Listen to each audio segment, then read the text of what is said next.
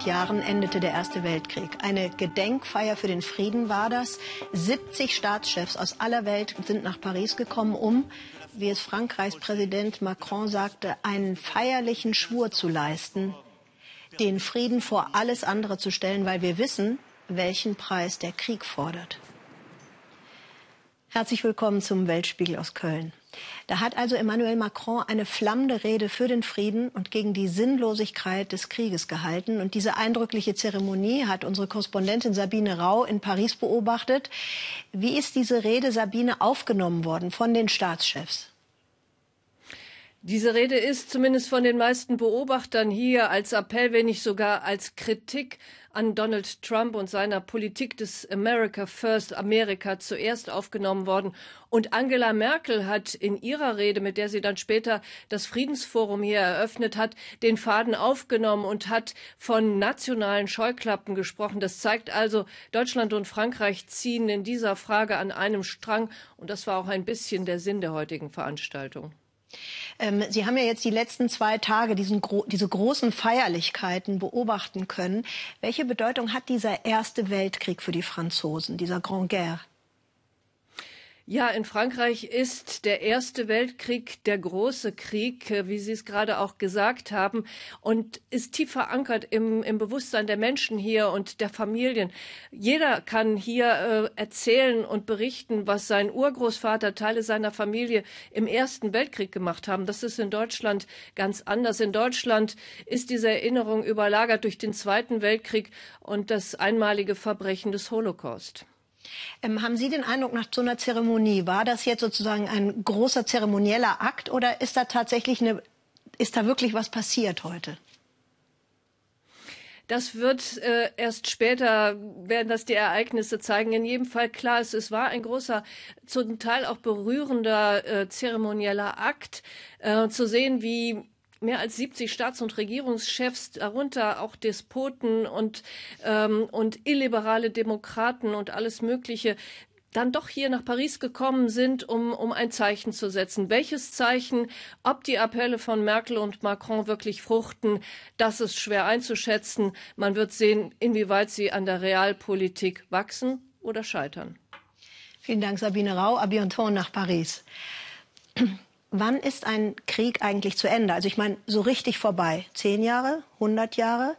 Das kann auch davon abhängen, hat Sabine Rau feststellen müssen, wie lange Waffen noch Wirkung entfalten und giftig oder tödlich sein können. Erster Weltkrieg, Waffen und auf einmal wird das Geschichtsbuch auf so unangenehme Weise lebendig. Der frühe Wintereinbruch breitet den Schnee wie ein Totenhemd über die Gräber von Douaumont, unweit von Verdun. 15.000 Soldaten liegen allein hier begraben. Krater überall. Nicht das einzige Zeugnis der Zerstörung, die der Erste Weltkrieg, der große Krieg, wie die Franzosen ihn nennen, hinterlassen hat. Jean-Luc Mathieu nimmt uns mit in seinen Wald. Der Förster kennt nahezu jeden Baum hier. Er zeigt uns die Spuren des Krieges, die bis heute sichtbar sind. Euh, ja, das ist Stacheldraht. Der wurde während des Ersten Weltkriegs hier verlegt, um die Einheit, die da hinten lag, zu schützen. Diese Bäume waren 1914 schon da. Sie sind nicht viel gewachsen. Der Stacheldraht ist eingewachsen. Das Holz dieser Bäume können wir für nichts mehr nutzen. Ein paar Kilometer weiter treffen wir Cédric Servet. Er ist Milchbauer. Gerade hat eine seiner Kühe gekalbt. Vor drei Jahren musste er 30 seiner Tiere töten. Damals wurden auf seinem Land Altlasten einer Munitionsfabrik des Ersten Weltkrieges entdeckt. Euh, euh, Damals hat man mir verboten, meine Tiere und auch die Milch zu verkaufen. Alles wurde zerstört. Neun Monate lang. Euh, man hat Analysen gemacht, um zu testen, ob es Verunreinigungen gibt. Gefunden wurde unter anderem Blei, Arsen, TNT, Giftgasrückstände. Cedric musste auch einige seiner Äcker stilllegen.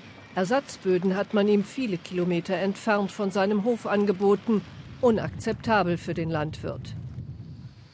In seinem Büro, das er sich zwischen seinen Kühen eingerichtet hat, bewahrt er alle Unterlagen auf, auch alte Fotos von der Munitionsfabrik. Historische Aufnahmen zeigen, französische Soldaten, die Granaten und Munition in Gruben schleppen, um sie anschließend zu sprengen und zu vernichten. Der Bürgermeister von Spancourt beschäftigt sich seit ein paar Jahren intensiv mit dem Thema. Er zeigt uns, wo die Munitionsfabrik gestanden hat. In diesem Bereich, den Sie hier sehen und der nicht bewirtschaftet ist, bis dort hinten ungefähr stand eine Fabrik zur Zerstörung der Munition des Ersten Weltkrieges, also ungefähr eine halbe Million chemischer Granaten und 30.000 bis 40.000 noch explosiver Granaten.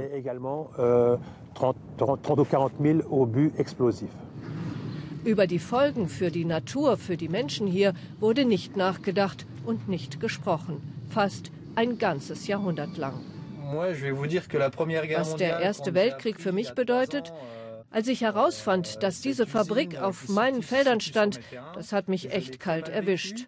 Man kann sagen, dass ich 100 Jahre später noch darunter leide. Das gesamte Ausmaß der Vergiftung ist bislang nicht geklärt. Der Erste Weltkrieg, hier ist er immer noch nicht zu Ende.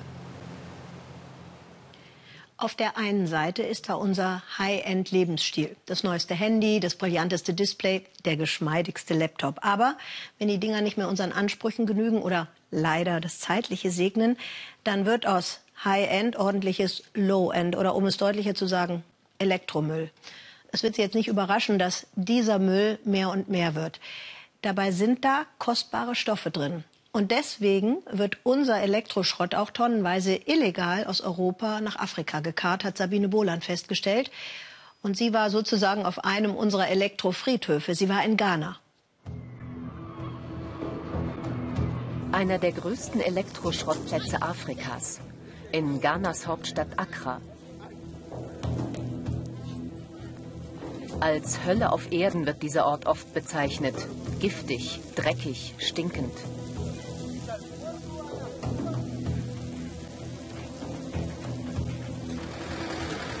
Täglich landen hier tonnenweise ausrangierte Elektrogeräte, Autos, Altmetall. Vieles davon aus Europa. Alles wird zerlegt, in neue Rohstoffe verwandelt oder gleich an Ort und Stelle weiterverarbeitet. Joseph Kogo hat einen Großauftrag. Akribisch glättet er Sand für eine Form. Sein Rohstoff ein alter Motor. Es dauert, bis das Aluminium schmilzt. Joseph Kogo ist mit seinem Arbeitsplatz sehr zufrieden. Hier bekomme ich jederzeit alles Nötige. Wenn jemand einen Topf bei mir bestellt, dann laufe ich einfach los und besorge, was ich brauche. Das macht mir die Arbeit leicht.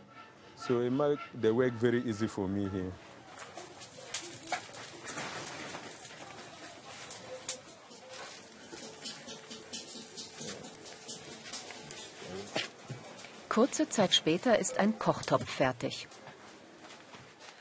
Nach Abzug der Materialkosten und Miete für die Werkstatt bleiben Joseph bei einem mittelgroßen Topf etwa 20 ghanaische Sidis übrig, umgerechnet rund 3,50 Euro. Zwei Angestellte kann er bezahlen. Das Geschäft läuft gut, nicht nur für ihn. Der ganze Schrottplatz ist organisiert wie ein Ameisenhaufen. Jeder hat seine Aufgabe und jeder arbeitet hart. Was noch wiederverwendet werden kann, wird repariert. Agrika Ijesi aus Nigeria hat sich auf Laptops spezialisiert. Er vollbringt scheinbar Unmögliches. In seiner Heimat war es zu teuer, ein solches Business zu starten.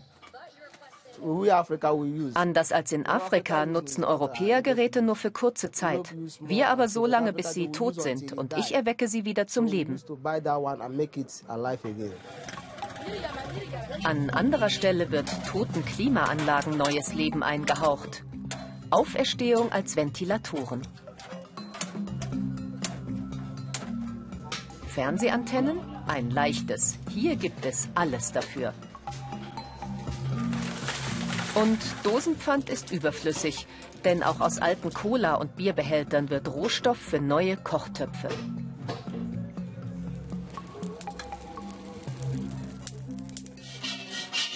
Männer aus ganz Westafrika arbeiten hier und keiner beschwert sich, jedenfalls nicht uns gegenüber. Sobald ich morgens herkomme, bin ich stolz. Jeder hier arbeitet sehr hart. Es gibt kein Rumgehänge oder Daddelei.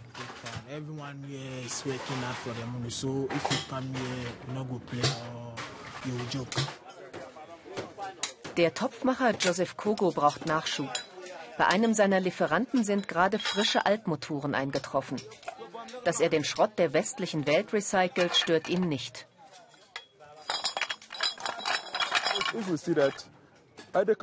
Wenn man sich anschaut, warum Länder arm sind, dann ist es nicht, weil Gott sie ignoriert oder die Ressourcen nicht gerecht aufgeteilt hätte.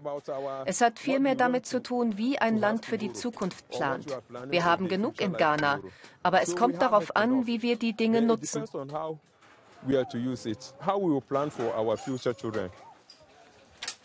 Die Ware wird kiloweise abgerechnet. Motoren sind zwar teurer als Alubarren aus Cola-Dosen, aber auch viel besser für seine Kochtöpfe geeignet, sagt Joseph.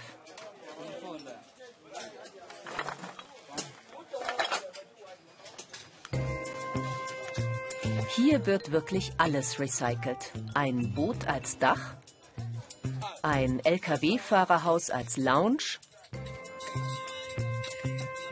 und Fitnessgeräte als Fitnessgeräte.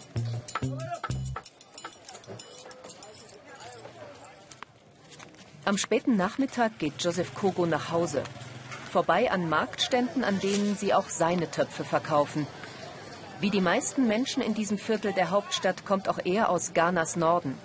Dort herrscht oft Dürre, viele sind arbeitslos. Als Maurer hatte Joseph keinen Job gefunden, daher kam er mit seiner Frau nach Accra. Von seinem Nachbarn im Slum lernte er, Töpfe aus Altmetall zu gießen und machte sich selbstständig. Inzwischen sind er und seine Familie stolze Besitzer eines eigenen Hauses hier und müssen keine monatliche Miete mehr zahlen. Trotzdem will Joseph Kogo nicht ewig auf der Schrotthalde schuften. Sein Traum ist ein Studium.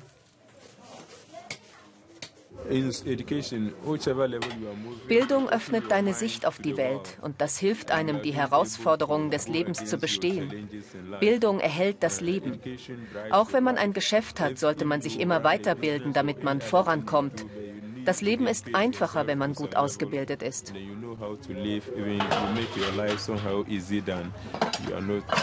Educated.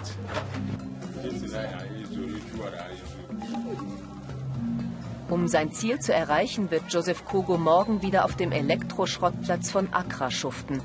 Ein Ort, der nicht der Himmel auf Erden ist, aber auch nicht die Hölle.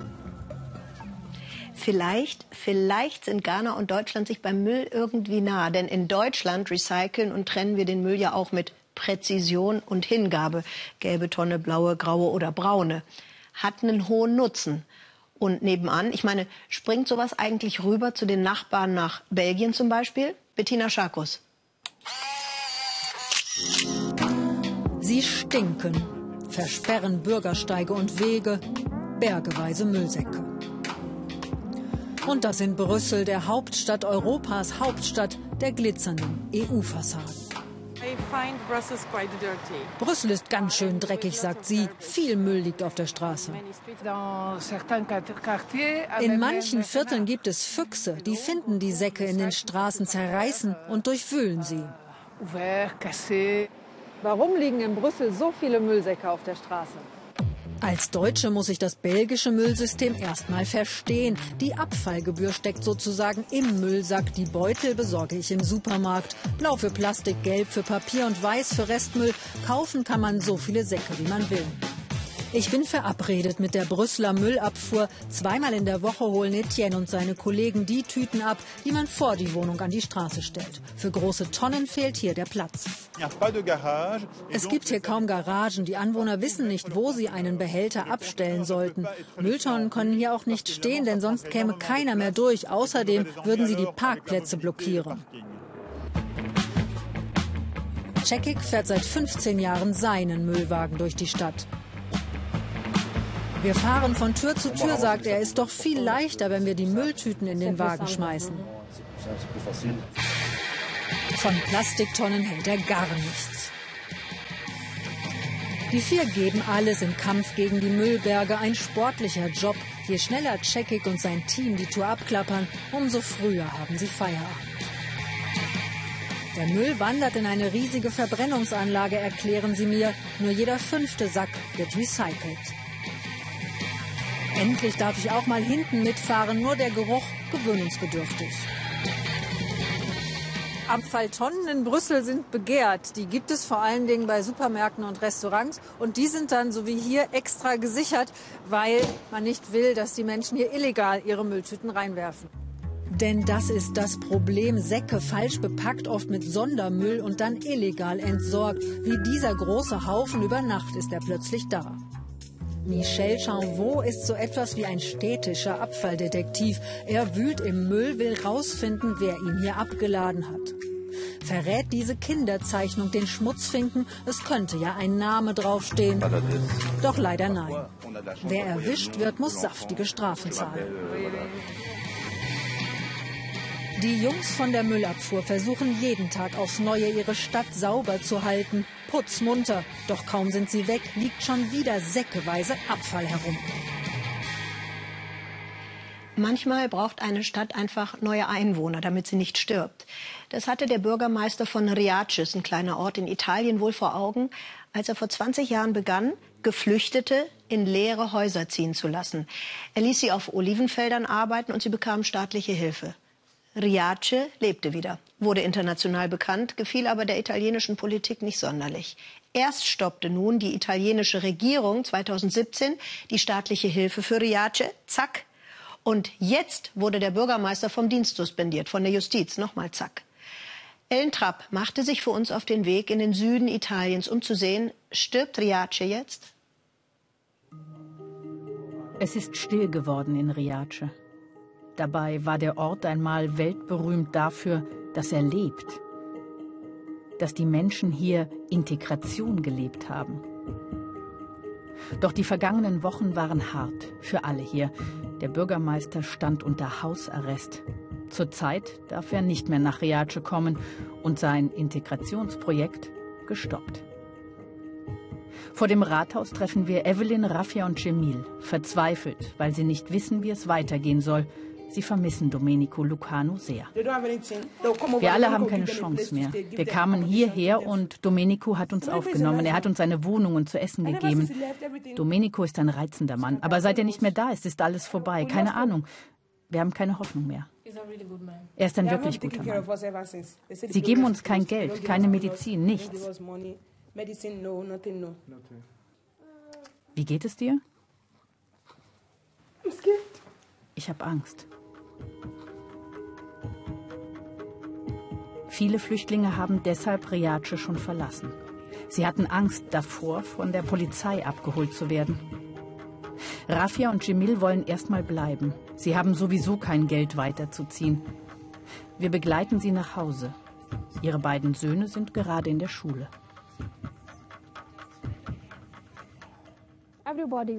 Wir reden hier viel miteinander über die Situation.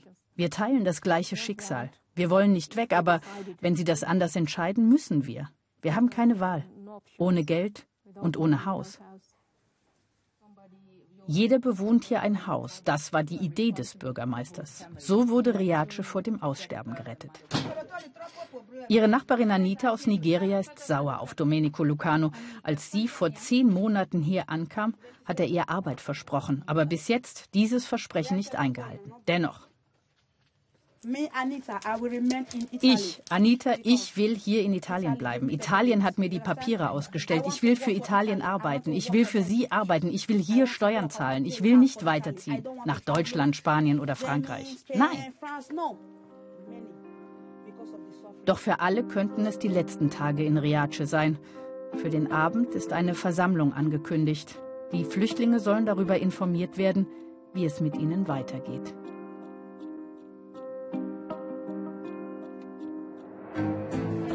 Auch er weiß nicht, wie es mit ihm weitergeht.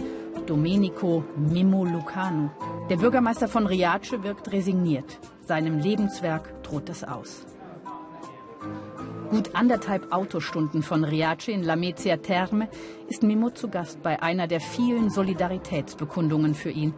Die Einheimischen feiern ihn als Helden. Wie es mir geht, manchmal mache ich mir Mut. Manchmal fühle ich mich einsam, bin traurig, weil das Ganze ungerecht ist. Nicht nur meinetwegen, weil es um mich geht, sondern generell. Alles begann schon vor einem Jahr. Die damalige Regierung in Rom, die Sozialdemokraten, haben Mimos Projekt nicht mehr finanziell unterstützt. Sie haben Ermittlungen eingeleitet, weil er die Müllentsorgung nicht ausgeschrieben hat. Hinzu kommt der Vorwurf, er habe eine Scheinehe in die Wege geleitet, illegale Einwanderung begünstigt.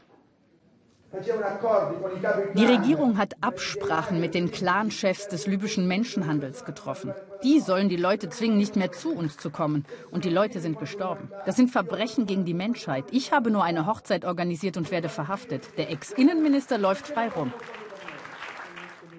Ja, vielleicht habe er Fehler gemacht, so die Leute.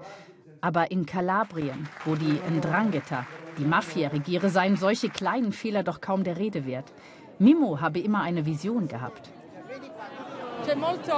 Es gibt viel Hass, schon immer, auch von Seiten der Regierung.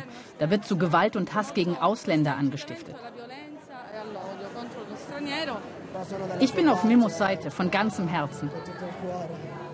Er ist ein ganz besonderer Mensch, weil er in einer politisch schwierigen Zeit, die auch mit der Mafia zu kämpfen hat, gearbeitet hat. Und unter diesen Bedingungen hat er ein Wunder vollbracht.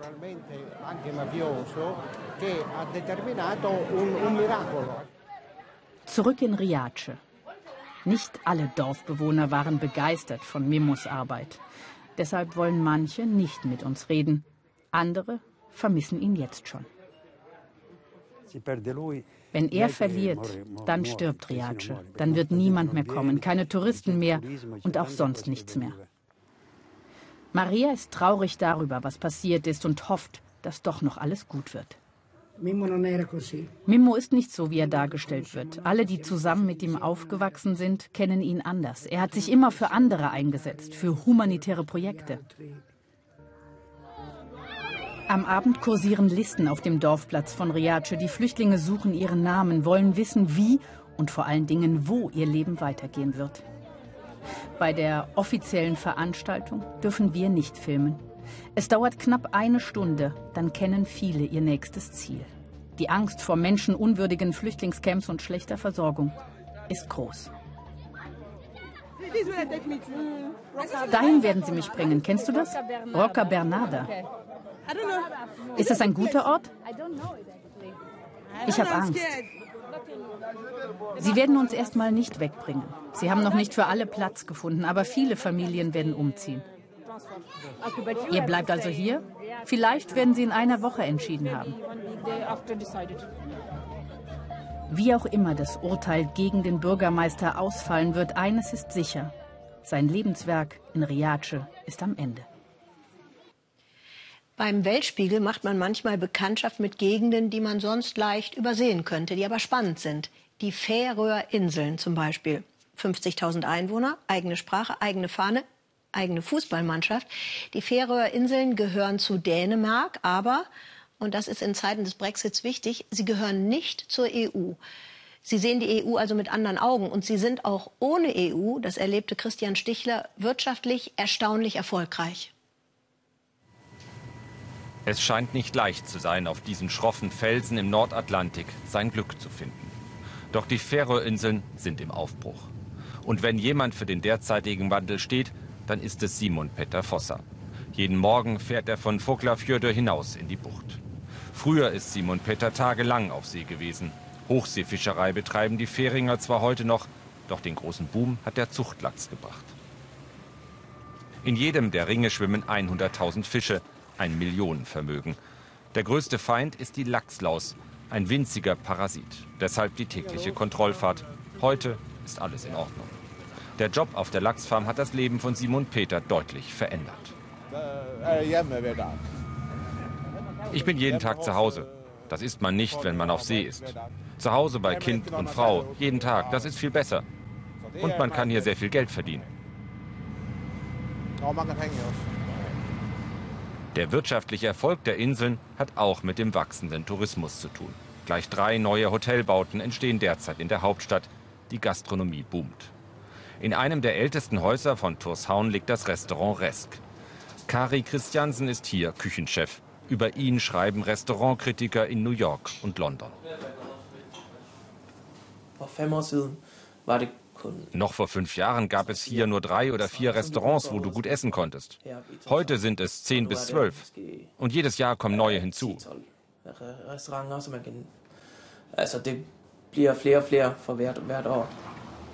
Von ihm bekommt Kari seinen Fisch, Mortan Johannessen.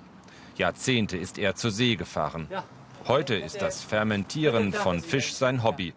Er beliefert mit seinem Kabeljau die Gourmet-Restaurants auf der Insel. Auch das von Kari. Das große Geld wird mit dem Zuchtlachs verdient. Dafür steht Backerfrost. Mit seinen rund 1000 Mitarbeitern inzwischen das größte Unternehmen des Landes. Vor einem Jahr wurde die neue Firmenzentrale eingeweiht. Backerfrost ist an der Börse notiert, macht Millionen Gewinne. Manager Andreas Petersen ist für die Produktion an Land zuständig. Er hat eine einfache Erklärung für das gute Geschäft mit dem Lachs. Eine Sache ist ganz klar. Es wird weltweit immer mehr Sushi gegessen. Das ist einer der wichtigsten Gründe für die gestiegene Nachfrage und den gestiegenen Preis für Lachs in den vergangenen fünf bis sechs Jahren.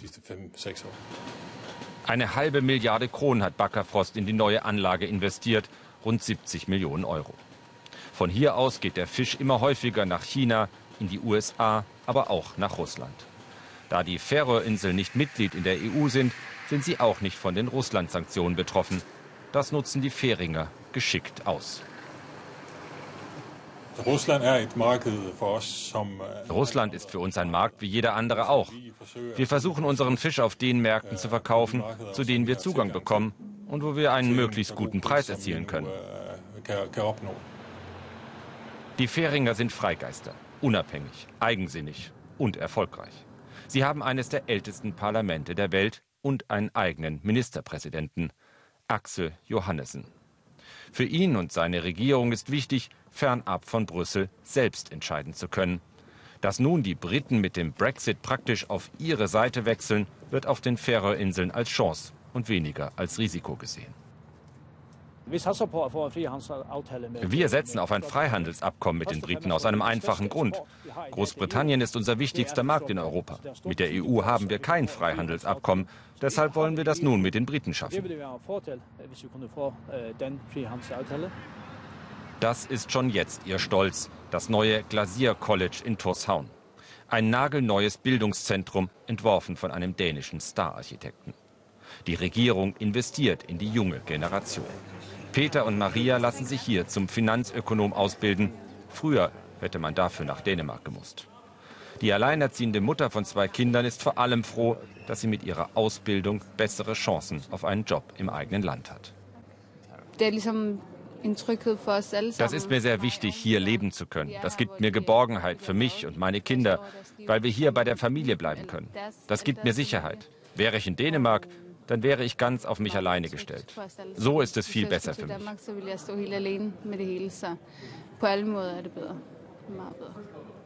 Früher haben viele junge Leute die Insel verlassen. Auch Kari hat eine Zeit lang im Ausland gelebt. Aber jetzt ist er 29, erwartet zusammen mit seiner Frau das zweite Kind. Er findet, dass er hierher gehört. Als ich Anfang 20 war, waren die meisten meiner Freunde in Dänemark, in Kopenhagen. Die wenigsten haben hier auf den Färöinseln gelebt. Aber jetzt, jetzt kommen sie nach und nach zurück.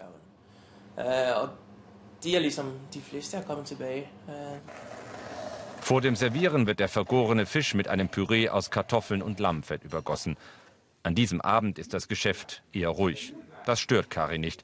Der Sommer war lang und anstrengend genug. Jetzt freut er sich auf den Urlaub. Das Zuhause von Manager Andreas Westlich von Tushaun. Die Hauptstadt sei zu hektisch, erzählen die beiden. Hier sei man näher an Meer und Natur. Andreas und seine Frau haben in Dänemark studiert, aber immer geahnt, dass sie irgendwann zurückkehren würden. Erst recht nach diesem Zufall vor fast 20 Jahren, den Borgny für Schicksal hält. Wir Färinger halten doch irgendwie zusammen. Wie kann es sonst sein, dass mein Mann und ich uns ausgerechnet in Kopenhagen kennenlernen? Warum passiert so etwas? Zwei Färinger in Kopenhagen. Das hat doch einen Grund. Das muss etwas mit unseren Wurzeln zu tun haben. Zukunftsängste, Fehlanzeige. Es herrscht Optimismus auf den Färöerinseln. Vielleicht sind diese rauen Felsen im Nordatlantik doch ein richtig guter Platz, um glücklich zu werden. Man merkt sich ja gerne Stichworte zu Ländern, also Ukraine und Minsker Friedensabkommen. Und dann ist man beruhigt und sagt, ah ja, Frieden, gut. Äh, dieses Abkommen ist nun dreieinhalb Jahre alt.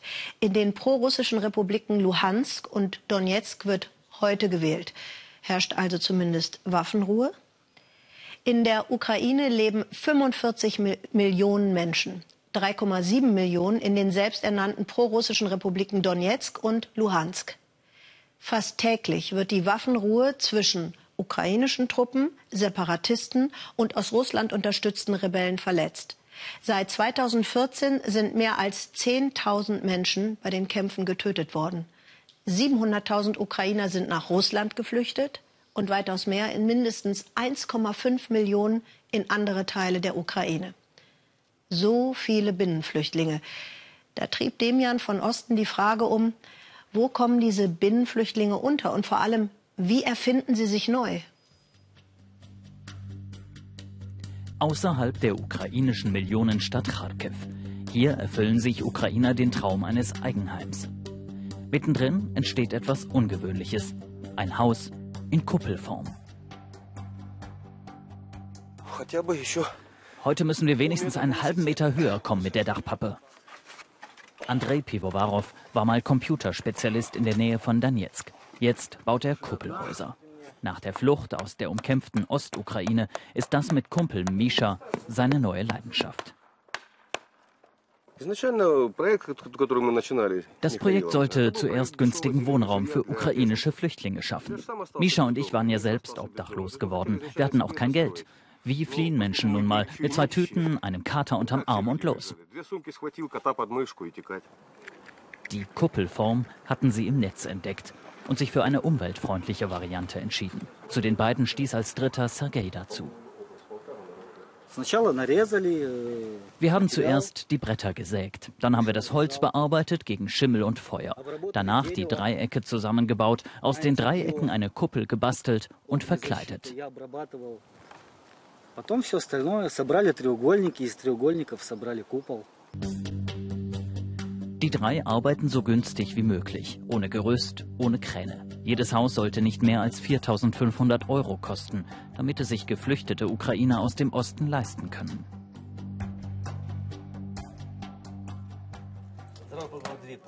Pavlo Bilus und seine Frau Olha Krasowska haben sich von Andrei so ein Haus bauen lassen. Die beiden sind nicht geflüchtet, aber Pavlo hat im Osten auf der ukrainischen Seite gekämpft. Ein nationalistisches Symbol hat er sich auf die Jacke genäht. Vor kurzem sind Olha und er eingezogen. Ehrlich gesagt, als André und die anderen mit dem Hausbau anfingen, dachte ich, das wäre nicht ihr erstes Haus. Ich dachte, die hätten schon Erfahrung damit und müssten nicht noch lernen.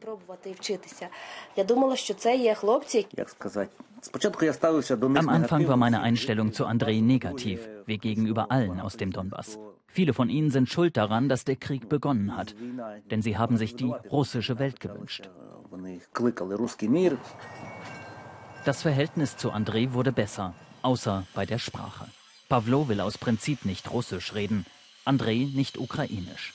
Denn Andrei ist zwar Ukrainer, seine Muttersprache ist aber Russisch. Den Haupteingang baut Pavlo jetzt selbst fertig. Das Grundstück bekam er als Veteran vom Staat. Im Obergeschoss leben die Kinder, die gerade in der Schule sind.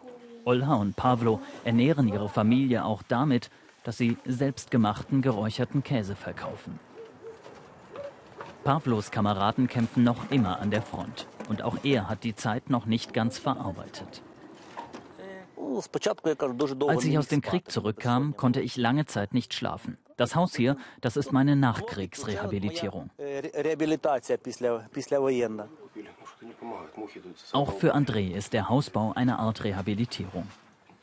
Zahnbürste neben improvisiertem Kopfkissen. Zu dritt leben sie neben dem Bau in einer kleinen Hütte. Auf der Baustelle von Pavlo hatten sie bei winterlichen Minusgraden im Zelt geschlafen. Das ist besser als im Zelt. Ideal wäre natürlich eine transportable Unterkunft, um zu wissen, dass alles an seinem Ort ist. Wenn ich hier schlafe, brät Sergei schon mal Rühreier. Das ist nicht sehr komfortabel. Persönliche Gegenstände hat er kaum mitnehmen können. Donetsk, Ukraine steht auf Andres T-Shirt, ein politisches Statement. Seine Familie ist durch den Krieg zerbrochen. Ich bin jetzt allein, denn mein Vater und mein Bruder kämpften nicht auf unserer Seite. Sie haben ihre Entscheidung getroffen.